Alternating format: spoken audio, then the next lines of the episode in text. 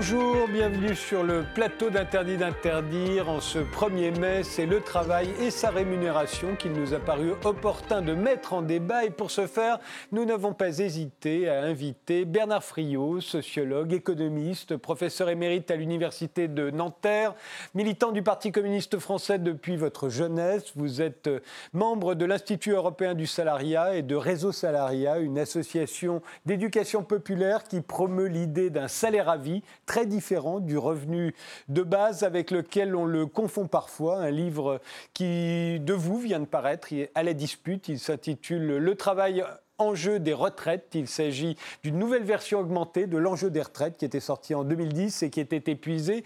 Euh, en deux mots, en quoi le salaire à vie est-il mieux que le revenu de base, d'après vous, euh, Bernard Friot?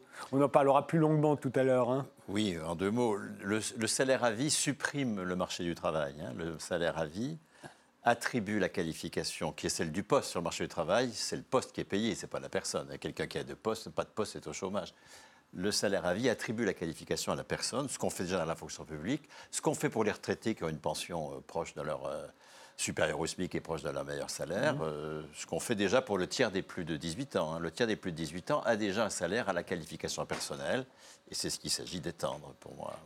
Gaspard Koenig, vous êtes écrivain, philosophe, euh, vous êtes l'auteur de nombreux romans et essais. Le dernier, Voyage d'un philosophe au pays des libertés, paru l'année dernière aux éditions de l'Observatoire. Et vous êtes président de Génération Libre, un laboratoire d'idées d'inspiration libérale qui défend, lui, le revenu de base, qu'il ne faut donc pas confondre avec le salaire à vie. Pourquoi le revenu de base vous en il préférable euh, au salaire à vie? Bah, Le revenu de base ne dépend pas du tout du travail.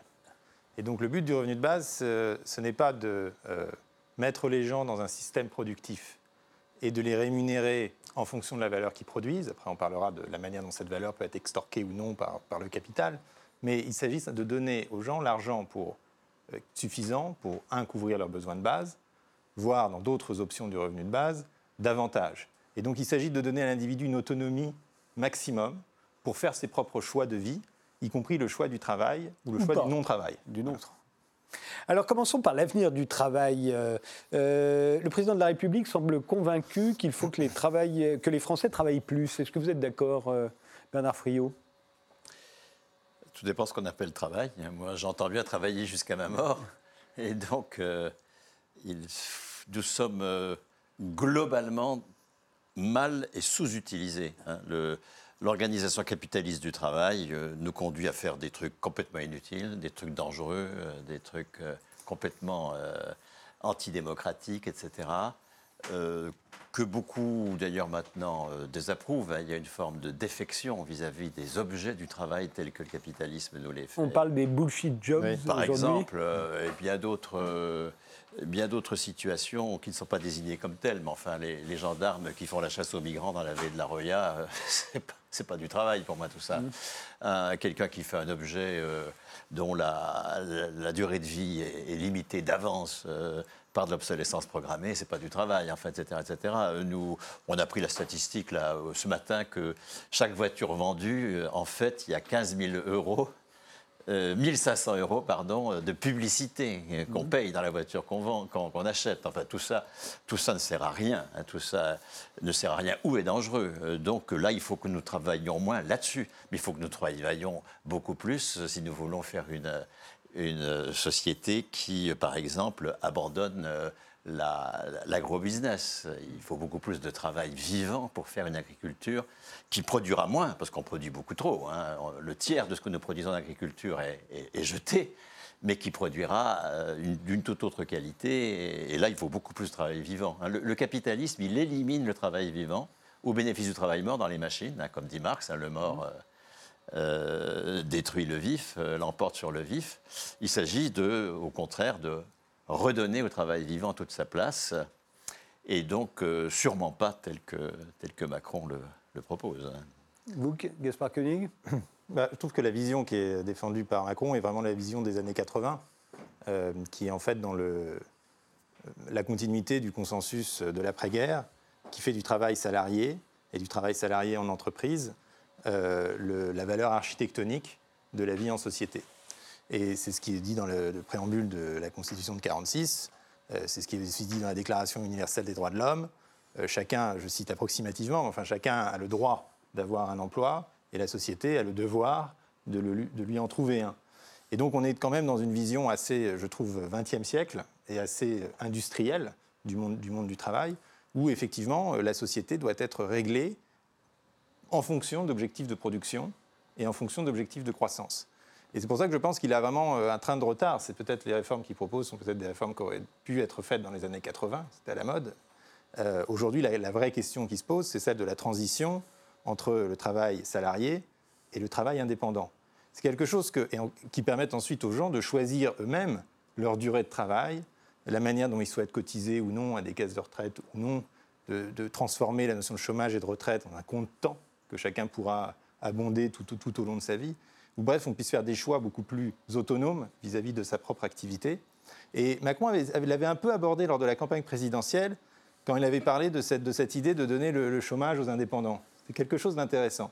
C'est quelque chose qu'il a complètement abandonné parce que vous ne pouvez pas le faire sans détricoter tout le reste. Et aujourd'hui, la société, elle est vraiment structurée sur l'idée de l'emploi salarié en entreprise. Euh, les systèmes sociaux sont structurés autour de ça, c'est-à-dire que vous avez droit au RSA, par exemple, quand vous tombez, quand vous avez une, un accident, vous tombez hors du travail. Mais le but, c'est de reprendre un travail. D'ailleurs, le RSA, formellement en tout cas, est toujours conditionnel. C'est-à-dire que vous ne touchez une allocation euh, pour votre survie que si vous promettez de chercher un travail. Et tous les mois, vous êtes obligé de pointer euh, chez des assistantes, des assistantes sociales, des CAF, et de faire semblant de dire que vous cherchez un travail, et les assistantes font semblant de vous croire, et c'est comme ça que vous avez droit à votre petit pécule. Et donc on est vraiment dans un système où tout est organisé pour non pas vous inciter, mais vous forcer à rentrer dans la case du travail salarié. Et le renversement auquel euh, on assiste aujourd'hui est un renversement idéologique aussi, parce que euh, dans les, au XIXe siècle, ben, Frio me contredira peut-être d'ailleurs avec raison, euh, mais les marxistes avaient eu raison, et Marx le premier, de s'indigner contre le salariat et contre l'aliénation que produit le salariat et contre le, surplus qui est extorqué par le capital par rapport à la valeur que le travail produit. Cela, d'ailleurs, Marx se, met dans la continuité des économistes classiques. Le travail produit de la valeur et doit être rémunéré en fonction. Et c'est les libéraux qui étaient pour le salariat. C'était Bastia qui défendait le salariat au nom de la stabilité. Et aujourd'hui, j'ai l'impression que les termes se sont étrangement inversés. Euh, la CGT donc, avait encore la fin du salariat dans ses statuts euh, jusqu'en 1995. Et aujourd'hui, les, les, termes se sont inversés puisque ce sont plutôt les gens de gauche et d'extrême gauche qui luttent pour que la requalification salariale des travailleurs indépendants, alors que ce sont plutôt les libéraux qui vont essayer d'abord d'encourager euh, l'émergence du travail autonome des auto-entrepreneurs, aux indépendants, aux consultants, à tout ce qu'on veut, mais bien sûr aussi de repenser les cadres de la société pour que ce travail autonome ne soit pas simplement du précariat, euh, quelque chose qui est subi, mais que ce soit de plus en plus quelque chose qui soit choisi. Alors, vous êtes d'accord avec cette analyse, euh, Bernard Friot Cette inversion euh, qui s'est produite en ce qui concerne le salariat? Ben, Disons que le salariat euh, excède très largement l'emploi. Hein. Euh, moi, je suis salarié. Je suis salarié, je suis payé par une pension qui est la poursuite de mon salaire. Or, depuis 9 ans, je suis en retraite, je n'ai pas de contrat de travail, je n'ai pas d'employeur. D'où le titre de professeur émérite. Un professeur émérite, c'est professeur à la retraite. À la retraite, oui, oui, ça, ne renvoie aucun mérite. Et euh, il n'y a pas du tout de lien entre euh, le salaire et l'emploi. Précisément, la grande nouveauté du XXe siècle, c'est d'avoir construit le salaire euh, indépendamment de l'emploi, hein. d'avoir versé, par exemple, la loi d'août 46 de, de, de, Croizat sur les allocations familiales attribue du salaire aux parents, en disant les parents ont droit à 225 heures par, euh, par mois de l'ouvrier spécialisé de la métallurgie. Pour élever leurs enfants. élever des enfants, c'est productif et ça, ça, ça, ça, donne droit à du salaire. Euh, Croizat construit la retraite sur le modèle de la fonction publique pour le privé, hein, sans aucun calcul des cotisations. Ce n'est pas du tout un compte de cotisation qui décide de la, de la retraite, c'est le remplacement d'un salaire de référence. Hein. Le retraité continue à être payé. Euh, c'est pour cela qu'aujourd'hui, encore une fois, le tiers des plus de 18 ans ont un euh, salaire qui n'est pas lié à l'emploi. Hein, vous avez les 5 millions de fonctionnaires. Hein. Ce n'est pas du tout leur poste de travail qui décide de leur salaire. C'est une qualification propre. Ils ont un grade. Et ils sont payés, il n'y a pas de chômage parce que c'est un attribut de la personne, le salaire. Le salaire est un droit de la personne. C'est absolument fondamental. Hein. C'est que nos personnes soient reconnues en tant que telles comme productives de valeur et donc euh, ayant droit à du salaire.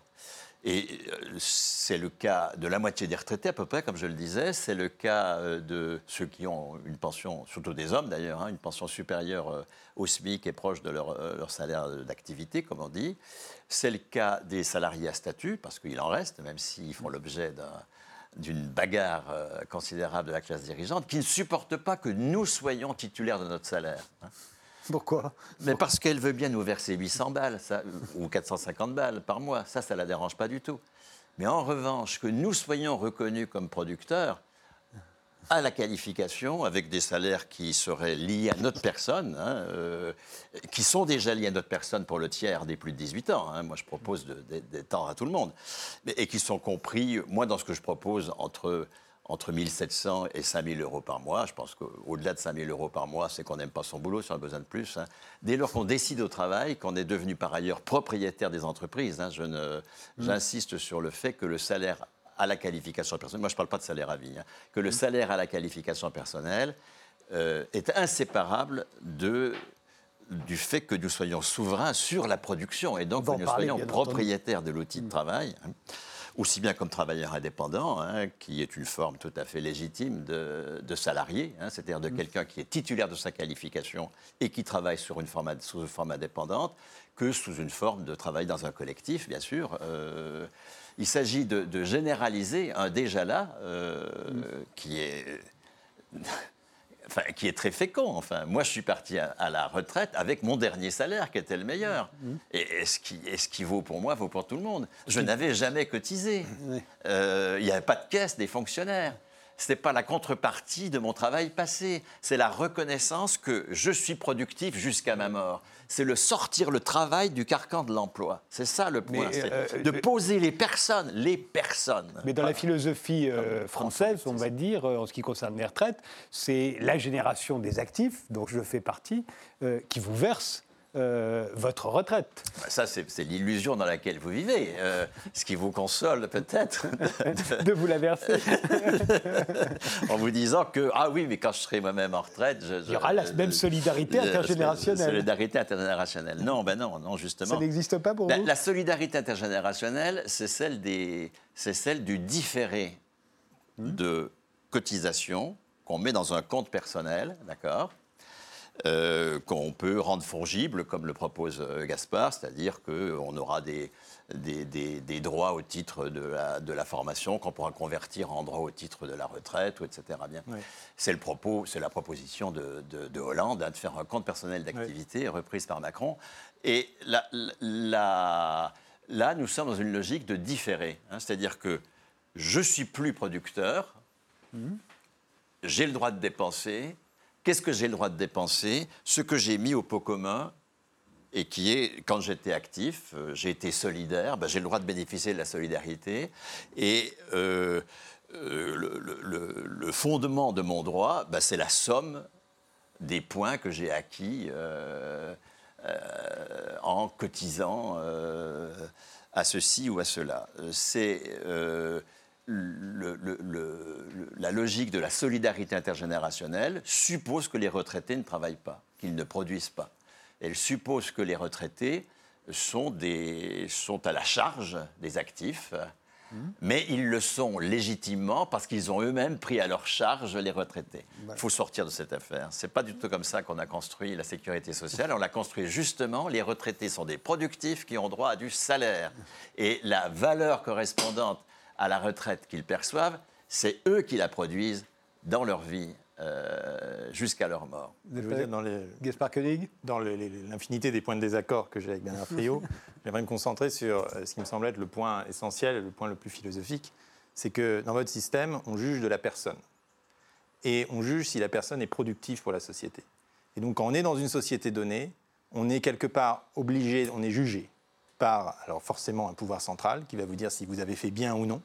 Donc, grosso modo, c'est le système du crédit social à la chinoise qui commence à se développer, c'est-à-dire qu'on vous récompense parce que vous avez été un bon citoyen productif en tant que personne, et que précisément la force euh, d'un système qui récompense le travail pour la valeur qui, est, produite, indépendamment des systèmes de solidarité dont on pourra parler après, c'est qu'elle distingue la personne en tant que productive si elle souhaite, elle souhaite l'être, qui en fait un individu abstrait, et la personne, j'allais dire, dans son euh, mérite ou sa dignité personnelle, qui peut être quelque chose de complètement différent.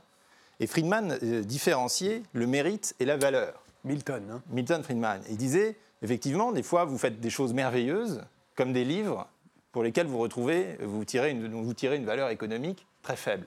Ça note rien à votre mérite, parce qu'on ne confond pas ce qui fait de vous une personne, un être humain qui a une, légitimité, une dignité propre, euh, avec quelque chose qui est purement de l'ordre de euh, la relation euh, commerciale. Pour le livre, c'est très clair. La relation commerciale peut être ratée.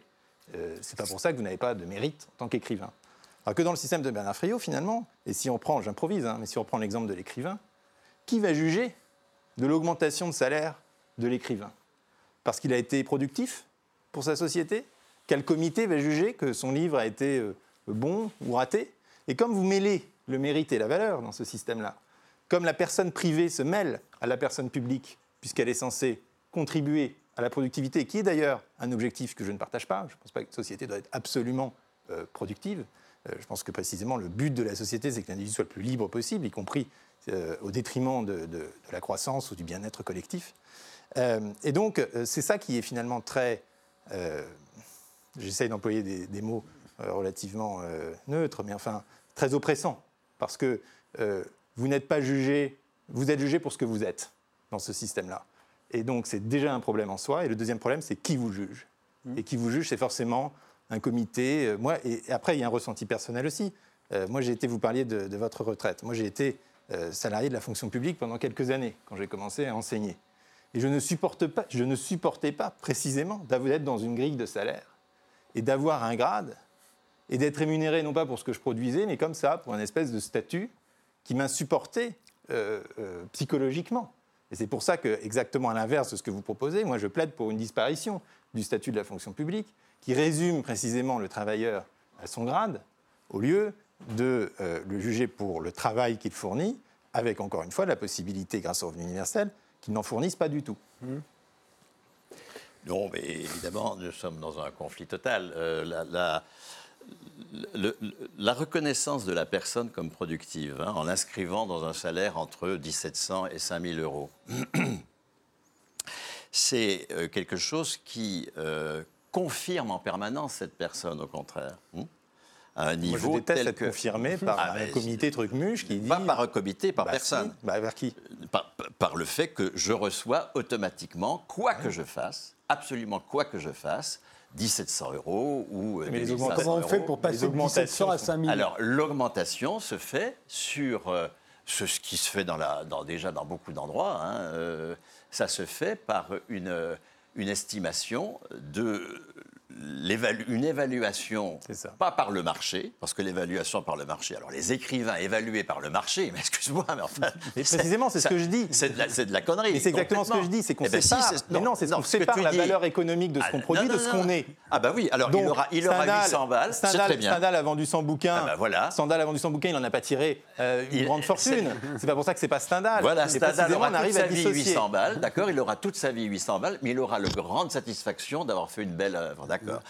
Et puis, il y aura également un, type, Non, mais chez vous, scandale n'existera même pas, parce qu'un scandale sous statut, c'est une contradiction en soi.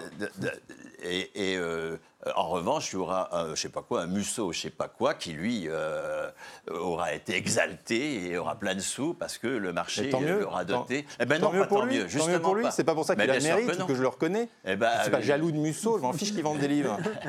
Sauf que les professions précisément où il n'y a aucune c'est évaluation, un public s'ils vendent des aucune évaluation euh, de, la, de, la, de ce qui a été fait au cours des 5 ou 10 précédentes années sont des professions d'une inégalité absolue. Vous avez des grands ténors, des grands ténors du barreau, et puis des grades petits. Vous avez des grands ténors de l'architecture, et puis des grades papy. C'est vrai aujourd'hui d'à peu près toutes les professions. Euh, il y avait des professions il y a encore 20 ans. Sauf les médecins. C'est pareil chez les non, parce qu'il oh y a une inégalité entre les médecins qui est beaucoup plus faible, infiniment ah plus faible qu'entre les architectes ou entre les avocats. Ça dépend des pays. Ça hein, n'a rien à voir. Non, en France, parce que précisément, nous avons, avec le conventionnement, hmm. une façon d'évaluer d'inscrire dans un cadre évaluatif le travail. Mais qui évalue, Bernard Friot Qui évalue qui, je suis et ce que je fais C'est pas qui évalue Stendhal Eh bien, c'est les pairs Les mais, pairs, pas ceux avec mais c'est lesquels, terrible. mais pas ceux avec Mais c'est lesquels j'ai travaillé, parce que sinon c'est le- tous les passe-droits sont possibles, etc.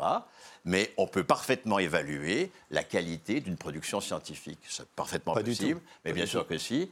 Et euh, cette Votre système, évaluation, est système Galilée, votre système Galilée n'aura jamais rien fait, jamais rien dit, parce que ses pairs auraient dit Tu te trompes, la Terre ne tourne pas, tu es rabattu au grade zéro, tu as 800, et tu as, tu as l'interdiction de parler. Et, C'est ça qu'auraient euh, dit ses pairs. et Et, le là- marché vous permet précisément ces moments de liberté, ces moments d'ingénuité où quelqu'un peut euh, euh, se tenir seul contre les autres. Eh bien oui, et on ne peut se tenir seul contre les autres que si on a un, un salaire à un la revenu universel, un revenu universel. Un tel revenu à je le 800 propose. balles, c'est de la connerie. On peut enfin. parler des chiffres. On, Non, peut, parler, non. on peut parler des chiffres Bah, après. si c'est en dessous de voulez. 1700 balles, ça n'a aucun sens. On peut parler des façon. chiffres après. Alors, si tu je veux bien qu'on ait une discussion que sur tout les le chiffres. monde ait 1700 balles, on peut déjà commencer à discuter. Moi, que, Mais Bah, si on- tout le on monde a parler de- 1700 On balles, parle des chiffres maintenant? Parce qu'on parlons-en alors. donc revenons à la, à la, On parlera à la des chiffres personne. après. Revenons à la personne, hein, à la reconnaissance de la personne.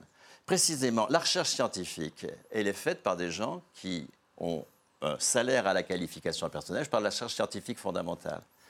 Là, elle est faite par des gens qui ont un salaire à la qualification personnelle, qui s'inscrivent dans un dispositif entre 1500 et 5000 balles à peu près. hein. Il n'y a pas de très gros salaire, mais à quoi bon? À partir du moment où on, où on- on produit des choses euh, qui sont du neuf, on n'a pas besoin des colifichets de la consommation. Bah, vous dites ça, Bernard 5000 Friot, mais vous savez très bien qu'en France, aujourd'hui, les chercheurs euh, sont euh, euh, partagés entre le salaire que vous venez de décrire euh, et les propositions euh, de mille fois plus euh, importantes en matière qui- financière ce qui- qui leur sont faites par des entreprises américaines Mais bien sûr, ou autres. mais bien sûr, ce qui, ce qui va détruire la recherche scientifique fondamentale. Voilà. La recherche scientifique France, fondamentale suppose une forme de, de, comme le disait très justement Gaspard, de gratuité.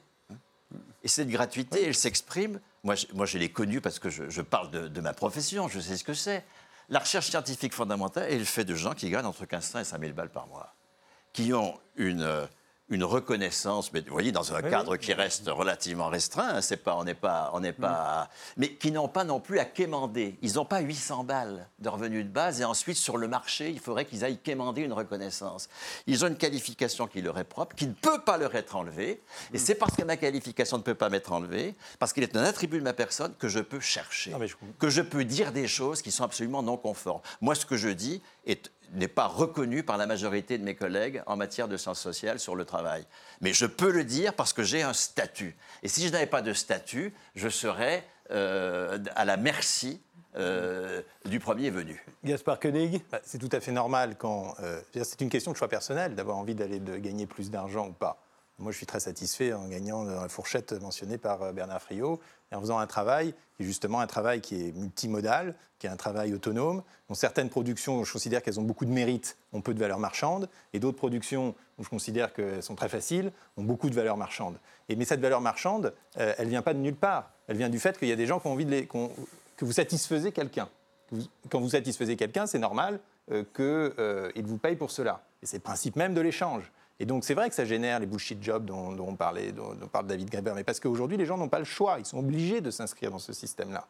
Et donc, moi, ce que je veux, c'est pas les forcer à aller encore plus dans le système de la productivité en ayant des grades et en étant jugés par des pairs dont on ne sait pas d'où ils vont venir euh, et euh, euh, qui laissent présager le pire des comités centraux qui vont vous dé- décider si ce que vous avez fait est bien, pas bien, et en fonction de quels critères. C'est impossible à comprendre. Donc autant avoir le critère du marché d'un côté pour le mérite, le critère ensuite de la reconnaissance personnelle pour la valeur, mais euh, euh, euh, je, je refuse d'être dans une société qui, euh, comment dire, holiste, qui me considère comme un, un engrenage dans son grand fonctionnement général et qui me fait progresser en fonction de ses intérêts propres. Pensez que vos intérêts ne sont jamais les mêmes que ceux de la collectivité? Ils peuvent diverger et qu'on doit permettre à ceux dont les intérêts divergent de faire leurs propres expériences dans leur coin et d'aller contre la société. Mais bien sûr, et c'est bien, c'est ce dont témoigne la non, recherche vous, vous scientifique vos- fondamentale. non, mais parce que vous aurez votre La- système la de recherche- pairs qui vont juger, Mais il y a des- pas- de- de- mais- de- mais évidemment. qui vont juger du grade, Et- et, donc les gens vont être comme toujours euh, quémandés auprès du, auprès du comité Trucmuche. Je préfère encore écrire des livres et voir comment le marché réagit que de quémander auprès d'un comité pour leur dire regardez, c'est bien, hein, ça vous plaît ce livre, j'ai droit au grade supérieur, je peux passer de 1800 à 2500. Oh, c'est une- Bon, on peut toujours tout caricaturer. hein. Bah, Moi, non, j'essaie de enfin, pas de- caricaturer j'essaie- quand j'essaie- polémique. j'essaie et de comprendre le système dans lequel. Vous ne dans soyez pas dans la Oh, caricature. Je vous interromps, on va faire euh, une pause et on poursuit ce débat euh, juste après. Là, on va commencer à parler chiffres.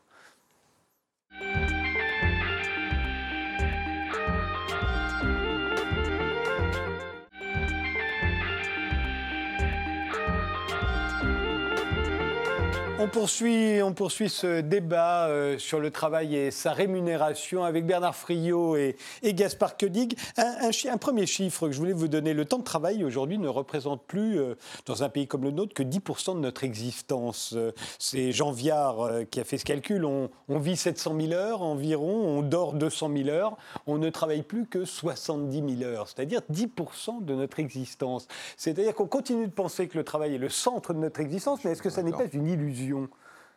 Non, mais ça, c'est le travail tel qu'il est euh, mesuré dans une logique capitaliste, qui est une logique qui ne reconnaît comme travail que ce qui met en valeur du capital, et donc qui va exclure du travail des tas d'activités. euh, Domestiques, notamment euh, Pas que de. Oui, domestiques, militantes, artistiques, euh, tout ce qu'on veut.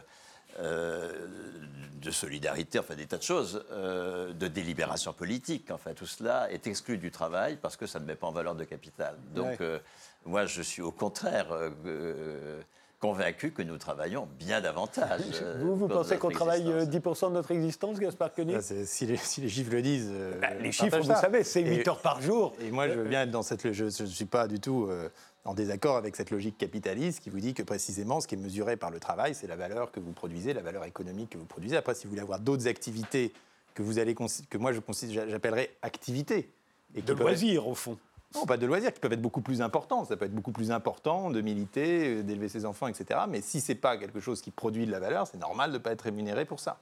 Et donc, euh, après qu'on ait besoin de moins travailler, euh, c'est quelque chose qu'on voit depuis euh, longtemps. Euh, le, le gendre de Marx, je crois, Paul Lafargue avait déjà écrit un éloge de la paresse, auquel il imaginait une société de bombance, que les machines nous permettraient de, euh, vers laquelle les machines nous permettraient d'aller, et qui rappelait que le travail est une invention, au fond, enfin en tout cas, le travail comme valeur sociale générale est une invention assez récente, puisque auparavant vous aviez des classes de travailleurs et puis ensuite des classes d'oisifs, qui étaient en fait les seuls à être véritablement valorisés. Les oisifs étant les nobles. Les ou, rentiers. euh, voilà, ou à Athènes, les citoyens qui avaient le- le- le- la, naissance d'hommes libres. Euh, et, euh, en et Lafargue dit finalement, nous allons tous devenir les oisifs et les chômeurs d'aujourd'hui sont les nobles de demain. voyez Euh, et je trouve que c'est quand même une, logique qui est assez séduisante. Euh, et si nos sociétés deviennent assez matures, si euh, la robotisation, l'intelligence artificielle nous permet non pas de remplacer le travail, ça je ne crois pas trop à la fin du travail, mais nous permet d'en faire un, usage beaucoup plus, beaucoup plus libre et de le choisir de manière beaucoup plus différenciée, avec ce socle de revenus universel et ensuite la possibilité de participer dans un travail qui vous intéresse, soit parce qu'il n'est pas rémunéré, vous faites une activité intéressante, soit parce que vous avez envie de gagner de l'argent, vous gagnez beaucoup d'argent, et vous allez faire une activité très lucrative parce qu'elle produit beaucoup de valeur pour la société, et bah, tant mieux, parce que c'est le marché qui juge le mieux la valeur qui est produite par la société, non pas les comités euh, de pairs. Euh, mais donc, ça sera euh, une société beaucoup plus flexible dans le rapport au travail. Et certains pourront travailler, commercialement, enfin, produire de la valeur monétaire très très peu. D'autres auront toujours envie de travailler comme Jacques patron d'Alibaba, qui a dit, moi je fais les, récemment, il a dit, moi je fais les 996, je crois, donc je travaille euh, 12 heures par, de 9h à 9h tous les jours, 6 jours par semaine. Pour lui, c'est ça l'idéal. Parce qu'il faut pas il faut se rappeler aussi qu'on a ce débat dans nos sociétés occidentales, mais dans la société chinoise, j'ai passé pas mal de temps cet été, euh, ils en sont au stade où on en était peut-être il y a deux siècles, c'est-à-dire que le travail euh, quelque chose qui est ultra valorisé, euh, et euh, cette discussion serait complètement incompréhensible Oui, dans la Chine ça. d'aujourd'hui. Et la Chine produit beaucoup de valeur, la Chine va devenir la première puissance mondiale, il va aussi falloir comprendre comment on se positionne avec notre modèle de société qui est en train d'évoluer fondamentalement, et une société de plus en plus puissante, de plus en plus impérialiste, qui euh, utilise massivement des, des techniques justement de crédit social pour euh, euh, juger les gens par rapport à la productivité d'ensemble de la société et pour les forcer à y contribuer, et qui donc peut devenir dangereuse pour le mode de de vie ou de partage du travail que nous, que nous pourrions défendre. Néanmoins, les, les- les Chinois comprendraient euh, et comprennent euh, probablement les, les chiffres de l'OCDE qui viennent de sortir. Euh, Selon l'OCDE, en effet, l'automatisation et la robotisation devraient faire disparaître 14% des emplois en moyenne. En France, d'ici 20 ans, hein. en France, ce serait même plus que ça. Ce serait 16,4% des emplois qui disparaîtraient et 30 plus de 32% Je qui seraient seconde. transformés. Alors justement, en général, euh, on- tout le monde n'est pas d'accord sur euh, ces chiffres. Vous le pensez, euh, vous, Bernard Friot, que... Non, mais il y a toute une propagande. Ça, ça a, été, ça a été 41%, 47%, 19%. Euh, il Mais on dit aussi que la moitié de des emplois qui 9 existeront n'existent pas 9%, encore. oui, bon. Euh, encore une fois, le, propre de la, mise au travail dans le capitalisme, c'est l'élimination du travail vivant. hein. On remplace le travail vivant par des machines. Ce qui est positif pour un certain nombre de tâches pénibles ou euh, pour, euh, augmenter des productivités utilement, mais ce qui est globalement extrêmement négatif. La, production de l'alimentation a, a été rendue euh, très polluante, non nourrissante, euh, dangereuse pour les agriculteurs par ce remplacement du travail vivant par la machine. C'est ce qui permet travail aussi de nourrir euh, tout le monde. non, c'est pas vrai, c'est pas vrai. Euh, la- la- la- nous avons détruit. Moi, j'ai vécu suffisamment en Afrique avant l'arrivée du libre échange et de l'obligation pour ces entreprises, ces, ces lieux de culture vivrière de faire du coton, etc. Non, non, pas du tout. Les, les, les- les- les paysans euh, africains euh, produisaient de quoi nourrir euh, la population. Oui, mais en France, par exemple, problème. après la guerre, On a détruit cela par des. en Bah, France, après la guerre, il a fallu les tracteurs pour, pour nourrir la population, alors qu'on avait besoin de Non. beaucoup plus de main-d'œuvre auparavant. Non, non, tout ça, tout ça c'est de la, c'est de la blague. C'est pas, ça, c'est la FNSEA qui raconte ça, c'est-à-dire tous ceux qui ont construit l'agrobusiness. hein. Aujourd'hui, heureusement, maintenant, nous avons, et je pense que Gaspard d'ailleurs serait d'accord avec ça, nous avons une, une aspiration de tout un tas de jeunes hein, pour produire autrement, euh, dans des logiques euh, qui sont, euh, qui sont maîtrisées par les intéressés eux-mêmes. Et euh, ce qu'il faut, c'est sortir ces, ces travailleurs-là de la marginalité, parce qu'ils sont menacés de récupération de Les, marginalité. les images qu'on voit là, c'est-à-dire de la production en série, euh, robotisée, automatisée, c'est le point euh, euh, où l'on en est aujourd'hui d'une tendance qui a euh, gouverné le capitalisme pendant longtemps. On s'est mis à produire des voitures en série, c'est la Oui, mais ça a du sens si on Comme, produit. Si on comme on a produit produit des ensuite trains. des hamburgers en série dans les fast-foods, euh, oui, etc., pas- etc. D'ailleurs, ça n'élimine pas du tout euh, la, la- la nécessité d'une présence. euh, Quand on voit un film, c'est quoi ce travail? On voit très bien comment les, ces prétendus opérateurs là sont, sont des gens extrêmement indispensables, mais que les- l'entreprise fonctionnerait beaucoup mieux s'ils avaient encore beaucoup plus de possibilités de s'exprimer. Euh, la, négation de l'initiative individuelle par, euh, par la robotisation est une catastrophe économique. C'est pas Ah, simplement. euh, C'est un peu le- le- la transition dont je parlais au début entre une société industrielle qui produit effectivement en série des produits qui sont identiques à une société qui va produire de plus en plus effectivement localement et aussi des produits qui vont être des produits sur mesure et qui vont être adaptés en flux continu à la demande de consommateurs qui va être extrêmement fluctuante. Et c'est pour ça que beaucoup d'économistes analysent aujourd'hui un phénomène dont on parle euh, trop peu, qui est la démondialisation. Et on continue à se demander s'il faut euh, entrer, s'ouvrir, entrer dans la mondialisation par rapport aux travailleurs français. Ce qui se passe, c'est que la mondialisation, c'est fini. L'intelligence artificielle euh, vous, vous permet d'abord, euh, vous interdit d'avoir des produits qui arrivent en six semaines parce qu'ils viennent par conteneur, parce que vous devez adapter votre produit en temps réel à la demande de nos consommateurs qui le modèlent eux-mêmes. Et que par ailleurs, la robotisation fait que euh, la différence de salaire entre euh, des pays développés et des pays moins développés va être de plus en plus négligeable, puisque euh, l'ensemble de la, une grande partie de la production va être pris en charge par des non-humains. Et donc, dans ce monde-là, c'est un monde en fait démondialisé, avec de la production qui va plus être de la production en série, mais qui va être de la production personnalisée, et où, via les objets connectés, vous pourriez avoir exactement, demander exactement ce qui vous correspond, ce qui n'est pas sans d'ailleurs lever d'autres problèmes, mais euh, tâchons de les trier. Euh, et donc, euh, je pense qu'effectivement, on sort du monde de Chaplin, euh, mais que le monde dans lequel on rentre pose d'autres questions, notamment en termes d'autonomie individuelle. Parce que quand vous donnez, c'est ça la vraie question dont on ne parle pas, c'est que le vrai travail qu'on produit aujourd'hui et dont personne ne parle, et qui n'est pas rémunéré, et ça c'est un scandale, c'est les données que nous produisons. Quand vous avez Alexa dans votre maison, l'intelligence artificielle d'Amazon, Alexa, c'est un gadget. Euh, un gadget qui vous donne le temps euh, qu'il fait, ou qui vous fait de la musique, ou qui vous met un film. ça marche d'ailleurs assez mal. En revanche, vous produisez énormément de travail pour Alexa. Parce que toutes les conversations que Alexa entend, sont transmises directement à Amazon. Il y a eu un scandale récemment, puisque non seulement les, algorithmes traitent ces conversations, mais aussi parfois les humains pour déchiffrer ce qui échappe à la machine, et permet à Amazon d'améliorer ces algorithmes de Natural Language Processing, donc de, traduction du langage humain euh, en langage machine. Et donc vous travaillez 24 heures sur 24 quand vous avez Alexa chez vous pour Amazon. Est-ce que vous êtes rémunéré pour la donnée que vous produisez et qui aujourd'hui 8% euh, du PIB en Europe et qui va, qui, qui, va s'accroître euh, d'année en année? Non. Et c'est pour ça que vous avez des gens aux États-Unis, comme Glenwell, qui proposent de traiter data as labor. La donnée, c'est du travail. Il va falloir rémunérer ce travail selon une logique capitaliste, où on rémunère la valeur produite, mais où on peut aussi mesurer cette valeur, pricer cette valeur, savoir le prix des données que je donne à Facebook, c'est combien, et donc combien Facebook me doit. et s'organiser évidemment, alors ils appellent ça les data unions, un hein, syndicat de producteurs de données, qui vont négocier avec les grandes plateformes la valeur du travail que nous produisons.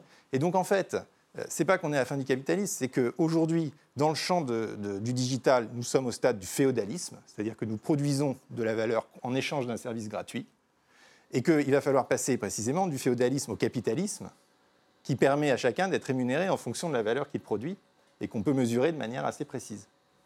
Un Frio la, là, on est dans, une, dans quelque chose euh, d'absolument invraisemblable. Ah non, non, euh, nous allons, euh, qui ne peut pas du tout être proposé comme avenir pour notre humanité. On ne va pas s'amuser à négocier les données qu'on donne ah, à, la plateforme. On ne va pas en donner du tout on ne va pas en donner du tout. C'est ça la question. Ah, ne pas en donner. Ne pas en donner, bien sûr. un, premièrement, les, les, les, gadgets dont, que vous signalez, on pourrait tous s'en passer. Ça ne sert strictement à rien. Non, moi je m'en passe. Nous, avons, nous sommes en train. Oui, mais c'est bien qu'il y ait quelques penseurs de la généralisation du truc qui, eux, s'en passent. Évidemment, c'est bien sûr. Ça, c'est, non, mais moi, ce que je propose, bien Frio, c'est que, les gens puissent choisir. J'aimerais pouvoir parler, s'il vous plaît. la, la, la, euh, il ne s'agit pas du tout c'est pour ça que la, question que nous soyons reconnus à notre qualification dans la limite 1705 000 euros. Et qu'il n'y ait pas de salaire supérieur à 5 000 euros. Il n'y a pas besoin que nous gagnions plus que 5 000 euros. Donc pour vous, les revenus sont limités à 5 000 euros Limités à 5 000 euros par mois, bien sûr. Pour tout le monde Pour tout le monde, évidemment. Et euh, on, sait les, dégâts anthropologiques et, euh, économiques qu'ont conduit les immenses salaires que, nous avons vus arriver euh, dans des entreprises qui fonctionnent beaucoup moins bien depuis qu'il y a des salaires absurdes. Et donc l'enjeu n'est pas du tout que nous négocions avec les actionnaires d'Amazon euh, le travail que nous faisons en, fournissant des données, c'est que nous nous emparions de l'outil pour éviter que cet outil soit dirigé contre nous, hein, par cette analyse de toutes nos, de tout Donc ça, quotidien, pour qu'ensuite on reçove des offres, ah mais tout est, etc. Donc ça nécessite la collectivisation des moyens de production. Ça nécessite que les moyens, un moyen de production, il a, a, deux choses. Il a un usage et il a euh, une valeur patrimoniale. Bon. Ce sont ceux qui utilisent les moyens qui doivent en être propriétaires d'usage. Quant à la valeur patrimoniale, ces moyens de production en tant que valeur patrimoniale, il faut que ce soit des collectivités publiques qui en soient propriétaires et qu'en revanche, les travailleurs qui utilisent cet outil soient absolument responsable de, son utilisation, qu'ils en soient les propriétaires d'usage. Prenons, euh, pour prendre quelque chose qui ne soit pas dans, le, futur, mais qui soit dans l'actualité, euh, vous avez une maison médicale, par exemple, vous avez une vingtaine de soignants, ils ne sont pas propriétaires de l'outil, ils ne souhaitent pas l'être, ça, les emmerderait, hein. ils ne sont pas propriétaires de, des murs, c'est la communauté de communes, ils ne sont pas propriétaires de, l'outillage, c'est la propriété de communes, mais la propriété de communes remet en propriété d'usage à à ses personnels euh, ce matériel qu'ils utilisent comme ils l'entendent et en toute responsabilité.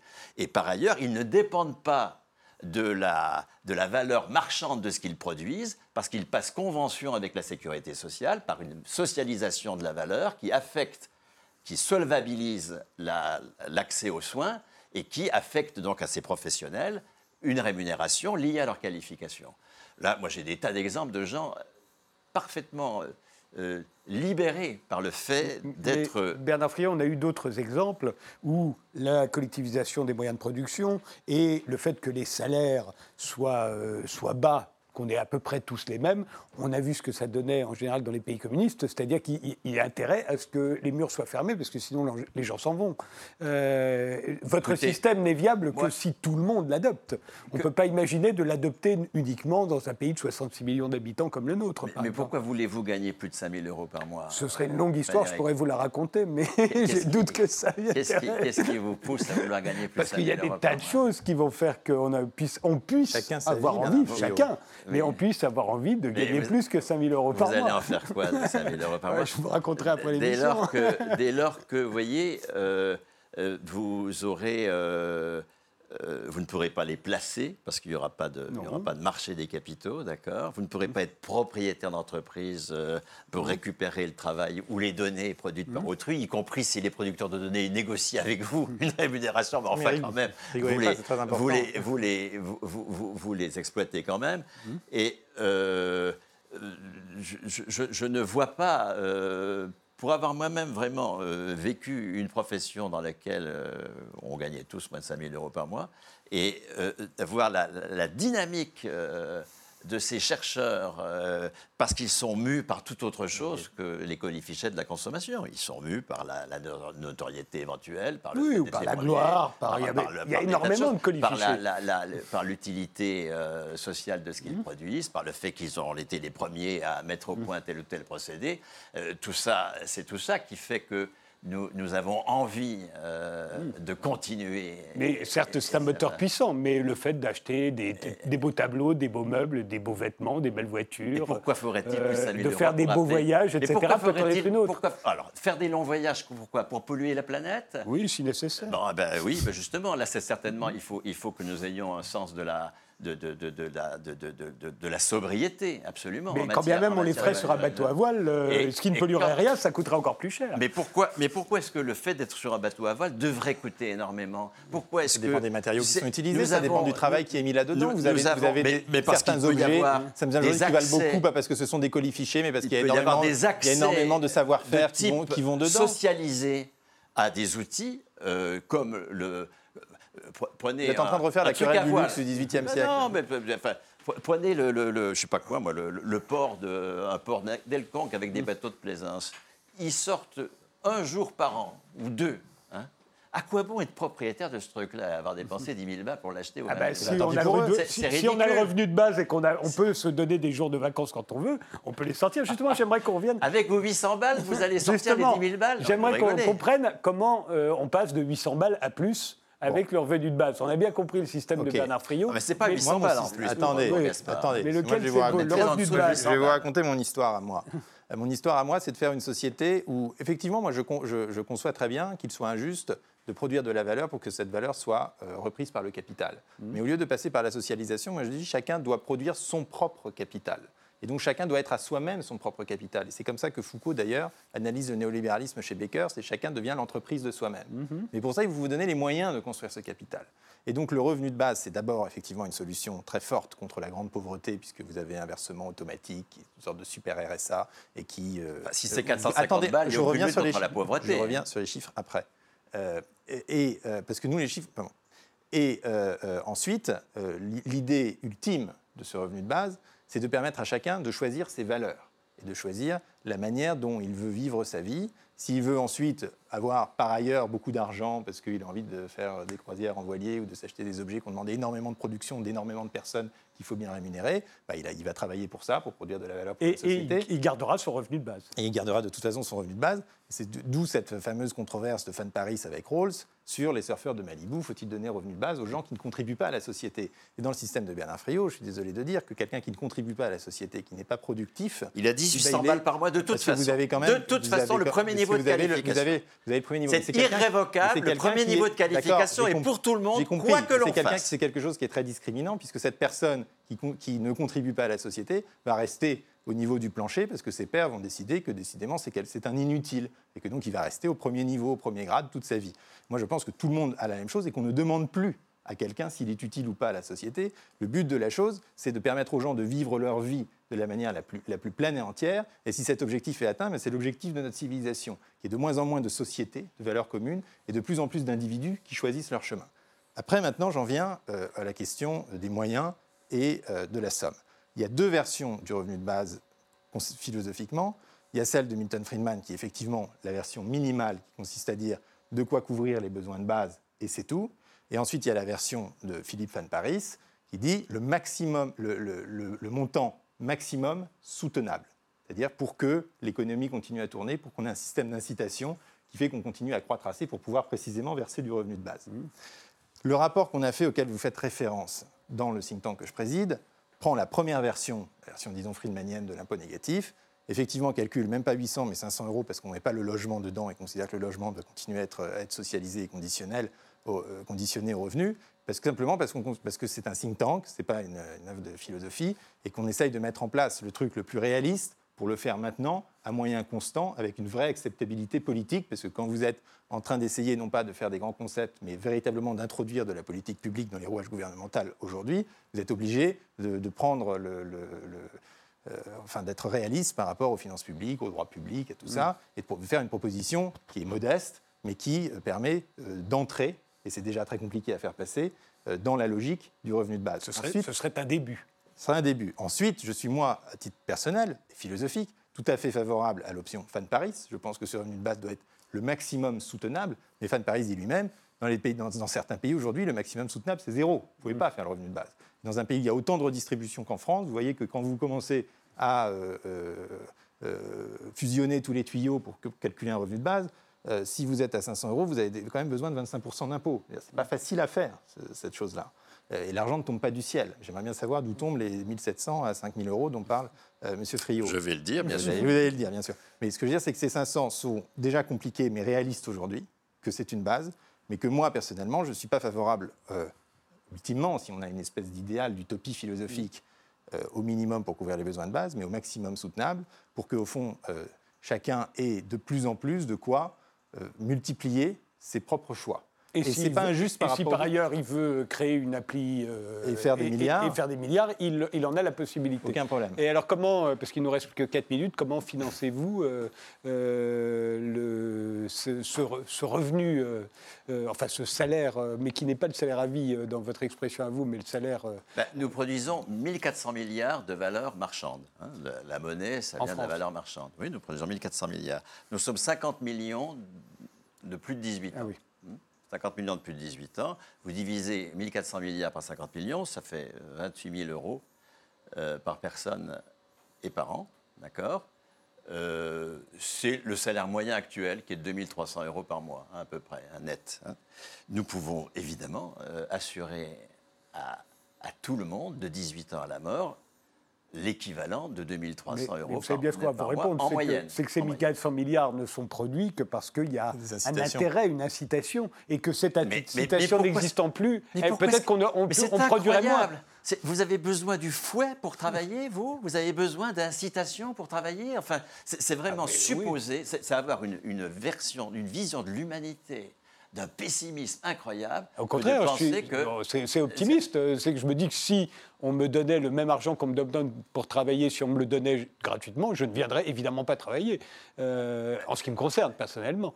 Euh, mais, mais, parce que je suis optimiste, je pense que j'ai plein d'autres choses à faire que de travailler. Mais est-ce que c'est ne pas travailler que c'est plein d'autres choses là C'est la question? c'est ça la question. J'en ai peur. ah bah, je Vous voyez, on est exactement dans la, on est dans la situation du surfeur de Malibu. Frédéric est le surfeur de Malibu. et vous, vous le condamnez pour ça.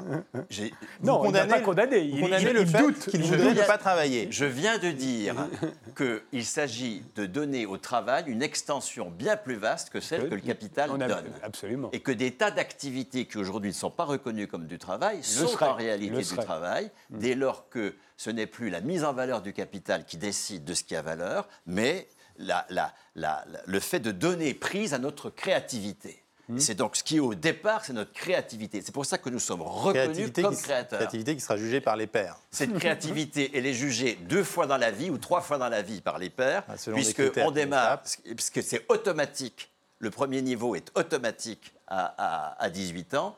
il y a des progressions à l'ancienneté qui font qu'on n'a pas à passer quelque épreuve que ce soit pour progresser. Et puis si on veut passer à un, à un niveau supérieur, un palier supérieur, on passe une épreuve euh, qui peut être... euh, moi, je- euh, on fait des tâches, les validations d'acquis d'expérience, par exemple. hein. Quelqu'un qui Une veut bureaucratie euh, totale. faire, faire une, euh, Une bureaucratie devenir totale. C'est dans l'univers Quelqu'un bureaucratique qui que vous veut devenir, ça n'a aucun- ça n'a rien de bureaucratique Bien sûr que si, on va vous- on va Quelqu'un- vous dire les critères Est-ce que tu peux me laisser parler, s'il te plaît, Non, Gaspard on a bien compris le Il système, reste Bernard. une minute. Et donc, euh, la, la- le- le- la validation d'acquis de l'expérience que l'on fait actuellement, pour quelqu'un qui veut être euh, coiffeur, euh, enfin monter un, monter un salon, ben, on lui demande s'il connaît la composition chimique de son. On regarde euh, et- et- comment est-ce Quel est le meilleur juge que le peut- consommateur pour C'est ça? incroyable. il il- c'est- je, je voudrais pouvoir parler, s'il te Non, on plaît. a compris. euh, Il me semble qu'on t'a laissé parler. Et donc, euh, la- la- le- ce, ce coiffeur-là, euh, il n'est pas jugé par un truc bureaucratique. Il, il est actuellement, c'est des gens de la chambre de commerce, la chambre des métiers. Non, aujourd'hui, c'est aujourd'hui, ce sont les consommateurs. Et, et, et- et c'est ce dispositif-là qui, qui peut être parfaitement généralisé. euh, euh, ça dépend des professions. On ne va pas faire des épreuves de qualification les mêmes pour les uns et pour les autres. Mais ce qui est important, c'est de dire que nous pouvons dès maintenant financer un, un salaire moyen de, de, de 2300 euros par mois dans une fourchette qui va de 1700 à 5000 euros. C'est parfaitement finançable, ça. Je vous arrête là parce que l'émission touche à sa fin. Euh, je crois qu'on a bien compris euh, euh, en quoi vous n'êtes pas d'accord et donc on a compris par la même occasion où est le problème. Je vous remercie tous les deux d'avoir participé Merci. à cette émission. Merci de nous avoir suivis et rendez-vous au prochain numéro.